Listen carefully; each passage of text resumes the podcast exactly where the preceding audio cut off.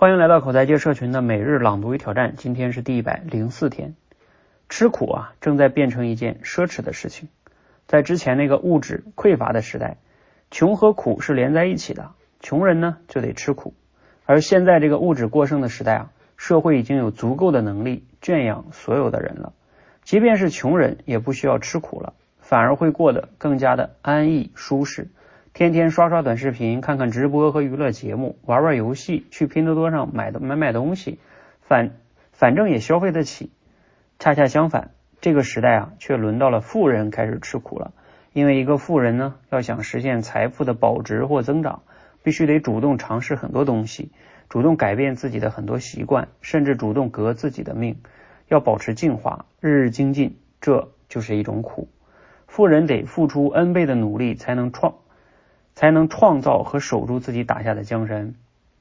过去说的是穷苦人家吃的都是缺衣少粮的苦，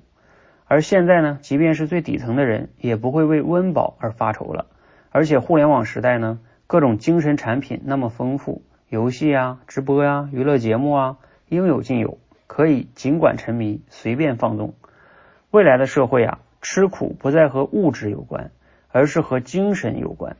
吃苦的本质是收敛自己的人性深处的各种欲望，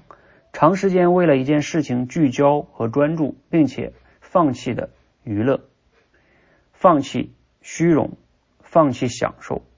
以及在这个过程中所忍受的不被理解和孤独，其本质是自制和自律的能力，是延长耐性和深度思考的能力，这些都是精神上的苦。好，以上内容摘自于环球文摘。嗯，今天内容哈，你读了给你哪些思考呢？你觉得哈，我们如何才能让自己不陷入到享乐和安逸，培养自己吃苦的精神呢？今天这个素材啊，其实读起来挺颠覆的，就是他在谈一个话题，就是 今天这个时代吃苦都变成奢侈的一件事情，甚至穷人反而不需要吃苦，富人要吃苦，挺有意思的一个观点啊。其实细想想，有一定的道理，虽然说不绝对吧，但是有一定的道理。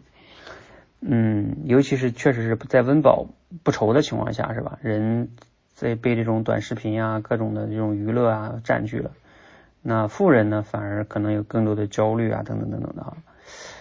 嗯，所以这个很值得我们普通人去反思哈，自己有没有陷入到这些享乐里面去啊？那如何能保持就像你说的这个吃精神上的苦哈？那这个就要主最好是主动找苦吃，否则的话你就会。被圈养哈，被这种短视频所俘获。嗯，那这里这个话题就是说，我觉得在今天这个时代，我们普通人如何才能实现让自己，因为物质呢已经都比较丰富了，如何才能主动的去吃这个精神上的苦呢？也就是这个文中说的，我们要怎么样才能保持这个自律呀、自制力呀，是吧？延长满足啊。其实这些自律自制，咱们都知道很重要，但是为什么我们管控不了自己呢？这个一方面呢，确实是人性的弱点，就是人都有好吃懒惰这这一方面，无论是谁都有啊。那我们作为呃一个普通人，我们要怎么样去修炼自己，才能让自己吃这种精神上的苦呢？去享受这种啊约束自己哈，节制自己的欲望。嗯，按照我的自己的一些过去的思考和经验啊，我觉得最根本的是在于。嗯，就是你要如果说从根本上解决问题，你得不断的去拷问自己，认认识自己，就是你要知道你到底要什么啊，因为这个是要主动去约束自己的，没有人能逼得了你，对吧？那你就必须能调动出来自己内在的这种激情，就是你知道你呃说的大一点，就哲学上的，你你到底活着，你为了什么呀？你你到底想要什么？然后这样的话呢，你才能给确定自己一些人生的追求跟目标。而你有了这些东西呢，你才能反过来，嗯，让自己去当下，无论去学习也好，或者是远离这些，至少不要沉迷这些什么短视频啊，等等等等哈，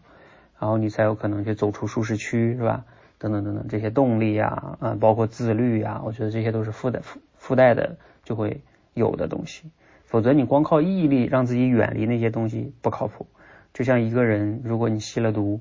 你要是靠你自己的意志力去完全摆脱掉它，应该是很难的。你看很多人戒烟都并不容易呢，是吧？所以，嗯，还是要提升你自己的内驱力啊，你才有可能从根本上去让自己吃精神上的苦啊。如果你这一步不愿意去深度的思考，去探索自己到底想要什么的话，呃，我认为其他的那些手段呢，有的有效，但是不能从根本上解决问题啊。我今天时间的关系啊，我就主要讲这一点吧，呃，希望对大家有启发。呃，虽然我知道哈，就是认识自己这件事情本身也是一个很不容易的事情哈，因为需要你不断的思考自己啊，深度思考啊，是吧？嗯，但是这个本身就是一个叫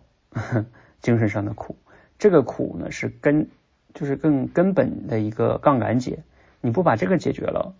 你其他的想要去什么自律啊，或者说自我约束啊。